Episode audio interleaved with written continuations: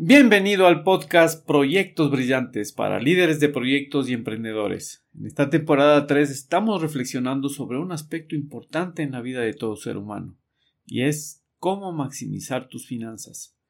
El manejo apropiado del dinero es una de las habilidades claves que debes desarrollar como líder de proyectos y como emprendedor. En este episodio vamos a reflexionar sobre tres conceptos básicos que son la deuda buena, la deuda mala el interés compuesto y el control de ingresos y gastos. Arrancamos.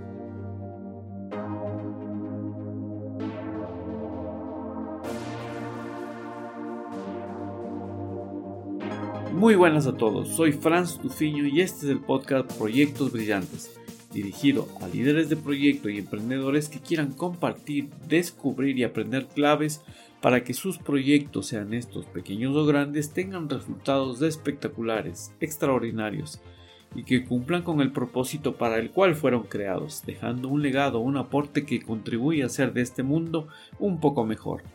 El mundo está cambiando muy rápido y los líderes necesitamos desaprender, aprender y reaprender de forma permanente. Necesitamos reconocer los obstáculos internos y externos y luego necesitamos tener la motivación necesaria para superarlos y alcanzar los resultados esperados.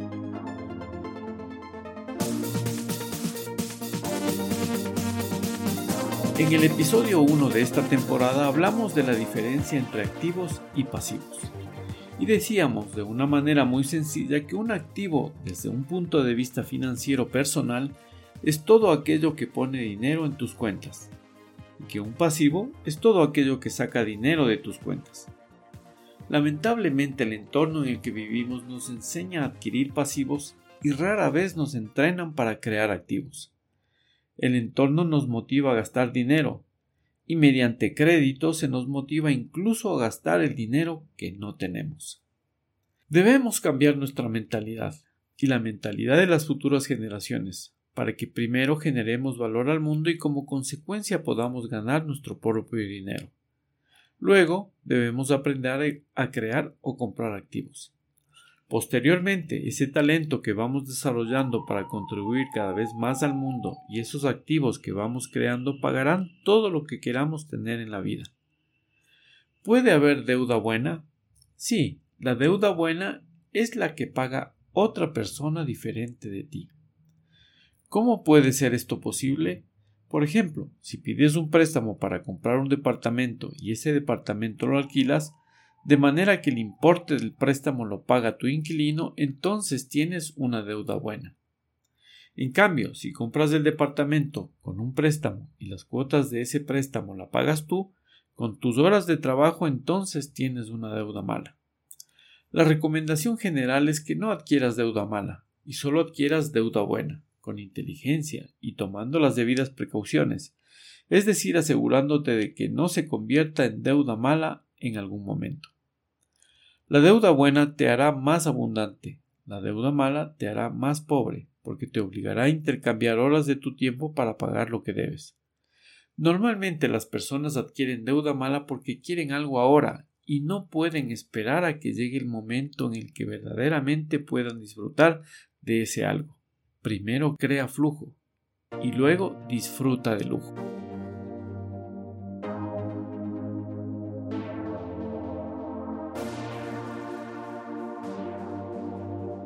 Albert Einstein una vez dijo que el interés compuesto es la séptima maravilla de la naturaleza.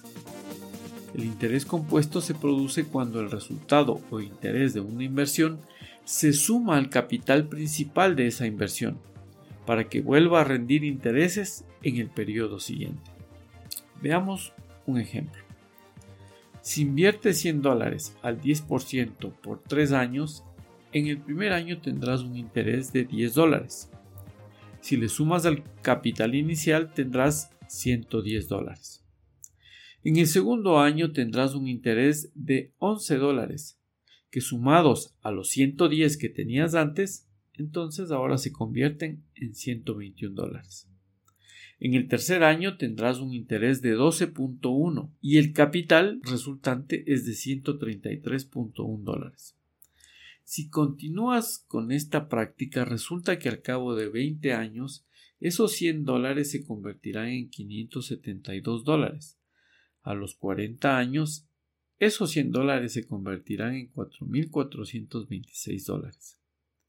Si además realizas un aporte adicional mensual, digamos de 10 dólares, entonces al cabo de 10 años tendrás 2.363 dólares, al cabo de 20 años 7.634 y al cabo de 40 tendrás 38.585 dólares.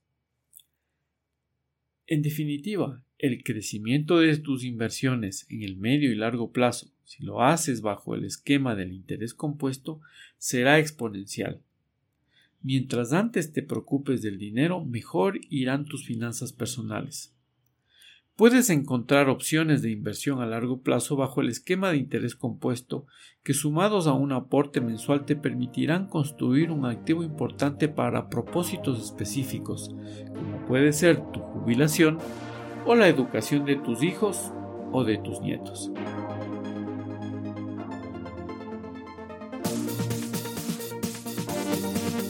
El último concepto que quiero hablarte en este episodio es el del control de ingresos y gastos.